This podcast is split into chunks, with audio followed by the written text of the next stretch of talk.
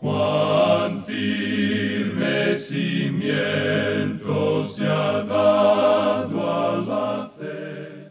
A través de la Biblia, un análisis de la Biblia libro por libro que le ayudará a crecer espiritualmente. Estos estudios fueron diseñados por el Dr. J. Vernon McGee. Acompáñenos en este fascinante recorrido a través de la Biblia. La palabra Estas son las palabras que habló Moisés a todo Israel a este lado del Jordán en el desierto, en el Arabá, frente al Mar Rojo, entre Parán, Tofel, Labán, Hazerot y Dishabat. Deuteronomio 1.1.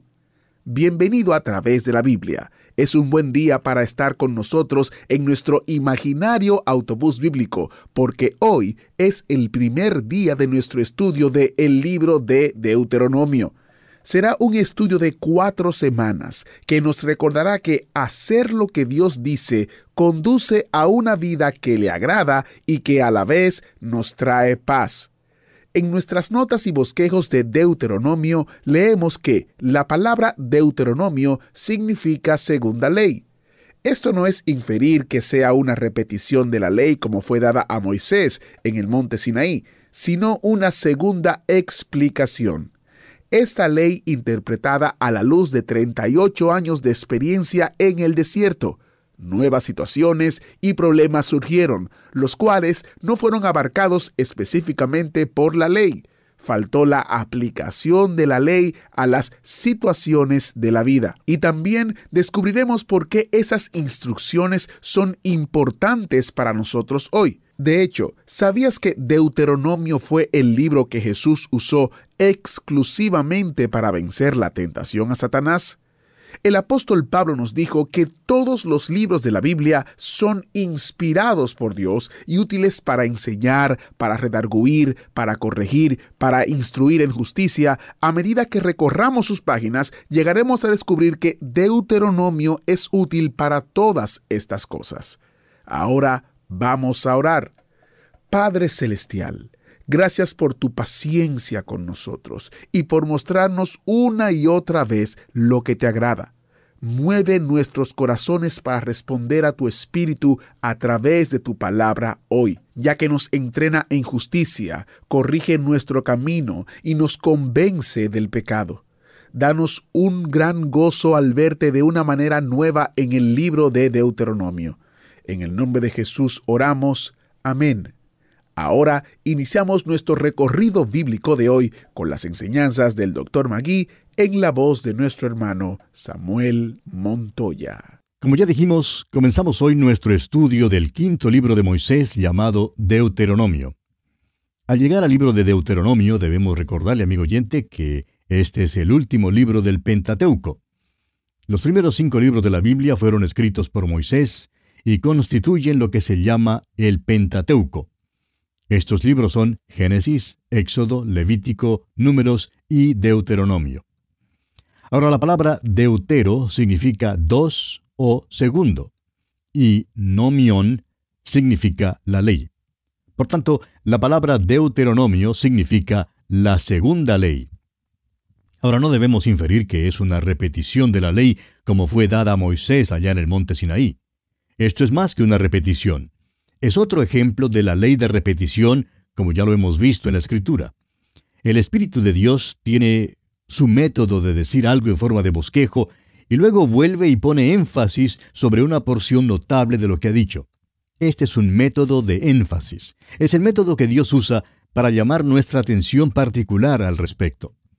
Las leyes específicas que necesitaban énfasis se repiten y son tratadas detalladamente. Por ejemplo, encontramos los diez mandamientos en el capítulo 5. Así pues, Deuteronomio es un comentario sobre la ley mosaica. Veamos ahora algo sobre el escritor. Moisés es el autor de Deuteronomio. Moisés, el hombre que conoció a Dios y con el cual Dios habló cara a cara. Los hijos de Israel vieron las obras de Dios, pero no le conocían a él. Moisés sí conoció sus caminos. Nos dice el Salmo 103, versículo 7, Sus caminos notificó a Moisés y a los hijos de Israel sus obras. Deuteronomio es pues el resultado de este conocimiento íntimo, además de la experiencia de los 40 años en el desierto. Veamos ahora cuál es el propósito de este libro de Deuteronomio. Deuteronomio es el libro de experiencia y obediencia. Se ha añadido algo nuevo. Es la ley interpretada a la luz de 38 años de experiencia en el desierto.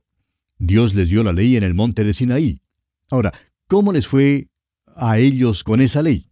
Bueno, han tenido 39 años de experiencia y han surgido nuevos problemas estos problemas no fueron abarcados específicamente por la ley. Vimos en nuestro estudio del libro de números que las hijas de Zelofeat, por ejemplo, habían llegado a Moisés y le habían dicho que su padre no tenía hijos varones vivos. Toda la familia consistía de cinco muchachas. Ahora la ley dice que un hijo varón es quien debía heredar la tierra.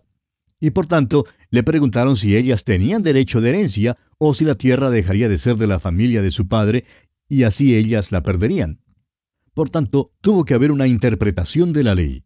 Y la interpretación fue que las mujeres, las que eran herederas, debían heredar la tierra justamente como los hombres.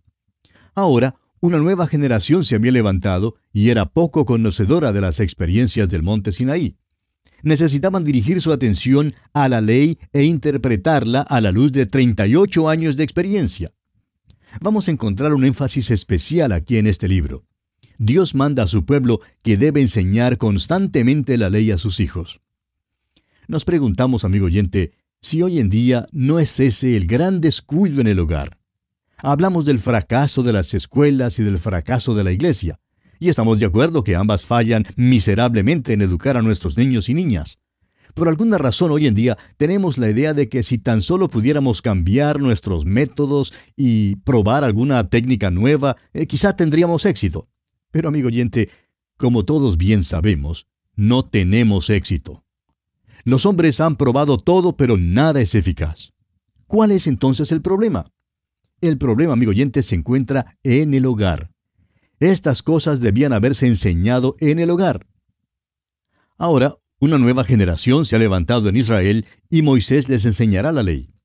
Esto no es simplemente una repetición eh, fastidiosa de la ley. Esta es la ley a la luz de 38 años de experiencia. Y encontramos cuatro títulos hebreos del Deuteronomio.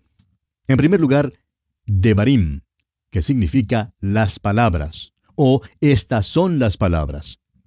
En el capítulo 1, versículo 1 de este libro leemos, Estas son las palabras que habló Moisés a todo Israel a este lado del Jordán. Estas palabras que habló Moisés se pueden dividir en un bosquejo. Los primeros cuatro capítulos miran retrospectivamente hacia los viajes de los hijos de Israel. Moisés repasa su historia para esta nueva generación. Luego repite la ley en los capítulos 5 al 26. Después, habiendo mirado atrás al pasado, mira adelante al futuro y da una de las más grandes porciones proféticas en toda la escritura, que son los capítulos 27 al 30. Y por último, hay un requiem a Moisés en los capítulos 31 al 34. Así pues, todo esto provee uno de los nombres del libro de Deuteronomio, Devarim o las palabras. En segundo lugar, o el segundo título es el Kith, o sea, quinto libro de la ley. Esto es escocés. El tercer título es el libro de reproches. Y el cuarto título es la reiteración de la ley. El tema de este libro es el amor y la obediencia. Es posible que les venga como sorpresa a algunos pensar que el amor existía en aquel entonces. Este libro enseña al hombre a amar y a obedecer a Dios. Habla acerca del amor y la obediencia en muchos versículos. Se menciona, por ejemplo, el amor de Dios en el capítulo 4, versículo 37. También en el capítulo 7, versículos 7 y 8, y en el capítulo 23, versículo 5. Se menciona el obedecer a Dios en el capítulo 4, versículo 37. También en el capítulo 11, versículos 26 al 28. Y en el capítulo 30, versículos 8 al 20. Ahora, del amor para Dios se habla en el capítulo 6, versículos 4 y 5. En el capítulo 30, versículo 6, y en los capítulos 16 y 20. La palabra amor aparece 22 veces y obedecer aparece diez veces. El móvil de la obediencia es el amor, amigo oyente. El Señor Jesús no trataba de enseñar algo nuevecito. Estaba enseñando una verdad eterna cuando dijo allá en el capítulo 14 del Evangelio según San Juan, versículo 15, Si me amáis, guardad mis mandamientos. El verdadero móvil de la obediencia se declara en el capítulo 6 de este libro de Deuteronomio, versículos 4 y 5, donde dice, Oye Israel, Jehová nuestro Dios, Jehová uno es. Llamarás a Jehová tu Dios de todo tu corazón y de toda tu alma y con todas tus fuerzas. El amor del hombre para Dios es el móvil de su obediencia. Este no es un evangelio, pero su gran principio se encuentra aquí. Esto nos ayudará a conseguir una perspectiva justa de la ley. Vamos a entender una cosa, la ley es buena. Alguien dirá que en los programas ponemos tanto énfasis en el hecho de que somos salvos por la gracia. No podemos ser salvos por la ley. Amigo oyente, en realidad ponemos énfasis sobre eso. Y una vez más, insistimos en que Dios no puede salvarnos por la ley. ¿Cómo podemos decir entonces que la ley es buena? La ley es buena, amigo oyente. La dificultad está en usted y en mí. Ahí es donde se encuentra la dificultad. El principio del amor y la obediencia es la senda de la bendición. Es también la respuesta a aquellos que no hayan amor en el Antiguo Testamento. El amor, amigo oyente, sí se encuentra en el Antiguo Testamento y la ley también se encuentra en el Nuevo Testamento. Moisés les suplica que obedezcan. Debían obedecer porque Israel pertenecía a Dios. Dios les amaba y quería guardarles y prosperarles. Debían entonces manifestar a Dios su agradecimiento. Dios nos ha dado leyes porque nos ama, amigo oyente. Sus leyes son eternas y gran bendición resulta al guardar esas leyes. La dificultad, amigo oyente, está en el corazón humano. Una nueva generación había llegado al otro lado del río Jordán, como lo vemos en el capítulo 1, versículo 5. Les queda un mes antes de entrar en la tierra prometida, de acuerdo al versículo 3 del mismo capítulo 1.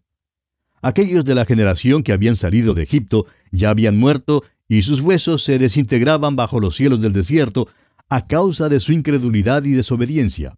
Habían violado la ley de Dios por sus pecados de comisión. Habían demostrado su falta de fe en Dios por los pecados de omisión. La incredulidad, amigo oyente, es pecado. No es que la ley sea mala, amigo oyente, sino que la carne es débil. El apóstol Pablo nos dice en su carta a los Romanos capítulo 8 versículo 3, porque lo que era imposible para la ley, por cuanto era débil por la carne, Dios, enviando a su Hijo en semejanza de carne de pecado y a causa del pecado, condenó al pecado en la carne. Es la carne la que es mala. Esa es la razón por la cual Dios debe tener una base totalmente diferente para salvarnos. Vamos a entender pues que la ley es buena, amigo oyente. Hoy en día hay muchos que creen que debemos acabar con las leyes, pero se equivocan por completo. Moisés da a esta nueva generación las instrucciones finales del Señor antes de que ceda, al morir, el liderazgo de la nación. Pasa revista a las experiencias del desierto y pone énfasis de nuevo en ciertos aspectos de la ley. Les da a conocer su próxima morada a la luz del pacto palestino, el cual Dios había hecho con relación a esa tierra. Veremos que la ley mosaica no fue dada tan solo a un pueblo, sino que también fue dada a una tierra. Luego les enseña un nuevo cántico, bendice a las doce tribus y se prepara para morir. Un requiem a Moisés concluye este libro de Deuteronomio. Ahora esta nueva generación era poco conocedora de las experiencias del monte Sinaí. Necesitaban tomar nota de la ley. Necesitaban una interpretación a la luz de las experiencias pasadas. La necesitaban para su futura morada en esa tierra prometida. Ahora el libro de Deuteronomio ha sido el centro de ataque de los críticos. Nos preguntamos si usted, amigo oyente, ha notado eso. La paternidad literaria del libro fue primero puesta en tela de juicio. La crítica original era que Moisés no pudo haberlo escrito porque no estaba en existencia el arte de escribir en los tiempos de Moisés. Esta crítica ha sido refutada posteriormente en forma absoluta. Luego los críticos declararon que el fin del libro era glorificar el sacerdocio en Jerusalén, pero no se mencionan en el Deuteronomio ni el sacerdocio ni Jerusalén. Mucha de esta crítica provino de la hipótesis de Graf Wellhausen, la cual provino hace años de las universidades alemanas. Todavía se enseña en muchos de los seminarios en los Estados Unidos. No sabemos por qué la enseñan, pero aún la enseñan. El motivo probable del ataque satánico contra el libro de Deuteronomio es que el Señor Jesucristo citó exclusivamente de este libro cuando Satanás le tentó. No es de extrañar entonces que Satanás odie este libro. Usted recordará que en la primera tentación, que se registra ya en San Mateo capítulo 4 versículo 4 y en San Lucas 4 4, Jesús citó de Deuteronomio capítulo 8 versículo 3. En la segunda tentación, registrada en Mateo 4.7 y en San Lucas 4.12, Jesús citó de Deuteronomio 6.16. En la tercera tentación, que se registra en Mateo 4.10 y en Lucas 4.8, Jesús citó de Deuteronomio capítulo 6, versículo 13 y capítulo 10, versículo 20. El Deuteronomio, amigo oyente, exalta la palabra de Dios. Dice el versículo 7 del capítulo 6, y estas palabras que yo te mando hoy estarán sobre tu corazón. Amigo oyente, no es la Biblia que usted lleva bajo el brazo lo importante. Más bien es la Biblia que usted abre delante de sus ojos y que estudia y lee lo que es importante. Los profetas del Antiguo Testamento citaban con mucha frecuencia del Deuteronomio. En el Nuevo Testamento hay más de 80 referencias a este libro. Bien, veamos ahora algunos rasgos que llaman la atención. Hay rasgos que sí llaman la atención en este libro de Deuteronomio. Entraremos en más detalle al encontrarlos en nuestro estudio, pero son los siguientes. En primer lugar, la mayor declaración doctrinal en todo el Antiguo Testamento se encuentra en el capítulo 6, versículo 4. En segundo lugar, la primera mención de la gran tribulación la encontramos en el capítulo 4, versículos 29 al 31. En tercer lugar, la promesa de un profeta verdadero. Esta la hallamos en el capítulo 18 de Deuteronomio, versículos 15 al 19. En cuarto lugar, la prueba para determinar a los profetas verdaderos y falsos la encontramos en el capítulo 18, versículos 20 al 22. En quinto lugar, tenemos la historia de Israel en la tierra, escrita antes de que entren en la tierra, en los capítulos 28 al 30. En sexto lugar, tenemos el pacto palestino, que abarca los capítulos 29 hasta el versículo 10 del capítulo 30. En séptimo lugar, el cántico de Moisés, cántico profético, en el capítulo 32 de Deuteronomio. Y en octavo y último lugar, tenemos la muerte solitaria y extraña de Moisés que encontramos en el capítulo 34 y los versículos 5 al 8. Estos, pues, son los rasgos que llaman la atención en este libro de Deuteronomio. Y ahora ya estamos listos para entrar en el capítulo 1. Es importante notar aquí que los primeros cuatro capítulos de este libro dan una mirada retrospectiva a las jornadas de los hijos de Israel. En realidad, estos cuatro capítulos constituyen el primer discurso que fue dado por Moisés. Este discurso se extiende desde el capítulo 1, versículo 6, hasta el capítulo 4, versículo 40. Moisés está recordando su historia pasada. Comencemos pues leyendo el primer versículo de este capítulo 1 de Deuteronomio. Estas son las palabras que habló Moisés a todo Israel a este lado del Jordán en el desierto, en el Arabá, frente al Mar Rojo, entre Parán, Tofel, Labán, Acerot y Disaab. Desde ese monte le es posible a uno ver la ciudad de Jerusalén. Ahora lo que se ve hoy no parece ser una tierra prometida de ninguna manera. Se ve más bien como un desierto y esto revela lo que ha pasado a través de los siglos en esa tierra.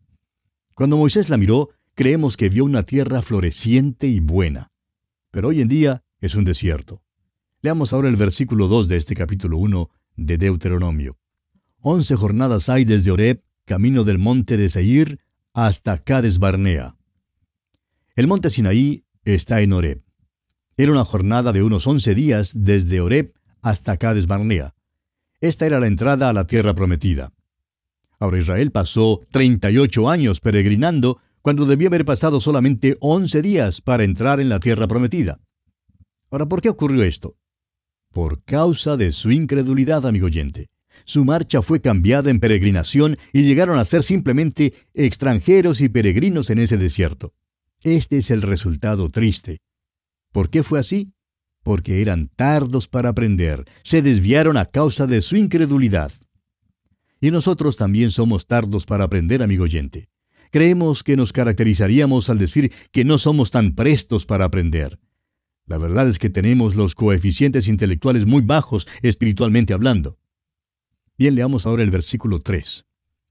Y aconteció que a los cuarenta años, en el mes undécimo, el primero del mes, Moisés habló a los hijos de Israel conforme a todas las cosas que Jehová le había mandado acerca de ellos. Al final de su tiempo de peregrinación, Moisés les da su discurso, su primer discurso. Sus palabras fueron dadas verbalmente y luego más tarde fueron escritas. En los tiempos pasados, los críticos encontraban culpa en esto, diciendo que en los tiempos de Moisés no existía el arte de escribir. Pero ahora se ha descubierto que el arte de escribir existía mucho antes de Moisés. Ahora Moisés fue el vocero que dio el discurso y sin embargo deja en claro que estas palabras le fueron dadas por el Señor mismo. Bien, amigo oyente, vamos a detenernos aquí por esta ocasión porque nuestro tiempo ha tocado a su fin. Continuaremos Dios mediante en nuestro próximo programa. Le invitamos pues a acompañarnos y contamos desde ya con su fiel sintonía. Hasta entonces, y que el Señor le bendiga en gran manera. Una buena manera de iniciar el libro de Deuteronomio, ¿no lo cree? Moisés fue el vocero que dio el discurso, sin embargo nos deja claro que estas palabras fueron dadas por Dios quiero recordarles los recursos destacados de este mes, el comentario de Juan que acabamos de terminar y el comentario de Deuteronomio. Usted puede adquirir estos recursos destacados en nuestra plataforma en Amazon. En Amazon usted encontrará no solamente estos dos comentarios, sino también otros comentarios que están disponibles para adquirirlos de manera digital y de manera física. Para más información visite a través de la biblia.org barra especial donde también usted puede descargar el librito que está disponible, el título Un examen de la cruz, también escrito por el doctor J. Vernon McGee. En Amazon los comentarios y en nuestro sitio web la descarga del librito. Estamos agradecidos por sus oraciones, por este ministerio y por su apoyo financiero como el Señor le dirige. Es solo por medio de su apoyo que podemos continuar la producción y distribución del programa, así como los materiales asociados que traen tanta bendición al pueblo de Dios. Oramos que nos pueda acompañar mañana mientras continuamos en nuestro estudio del primer capítulo de Deuteronomio. Soy Geiel Ortiz y le invito a que primeramente siga leyendo el capítulo 1 de Deuteronomio para que se prepare para el próximo estudio y a la vez recordándole que tendremos un asiento especialmente reservado para usted. Hasta la próxima. ¿Fue de ayuda para usted el estudio de hoy? ¿Desea enviarnos algún comentario de lo que ha estado escuchando? Entonces escríbanos, no espere más. Nuestro correo electrónico es atv@transmundial.org. atv@transmundial.org .org. Si desea recibir las notas y bosquejos de lo que estamos estudiando, suscríbase gratis en nuestra página en internet a través de la Biblia.org barra notas. A través de la Biblia.org barra notas.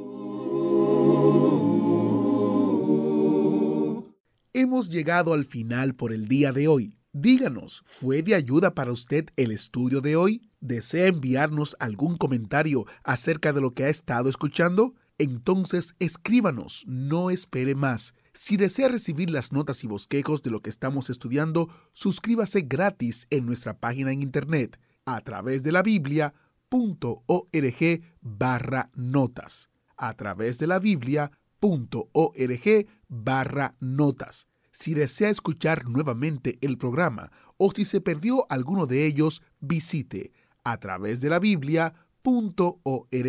Repito, a través de la Biblia.org o escriba al correo electrónico atv@transmundial.org. atv@transmundial.org.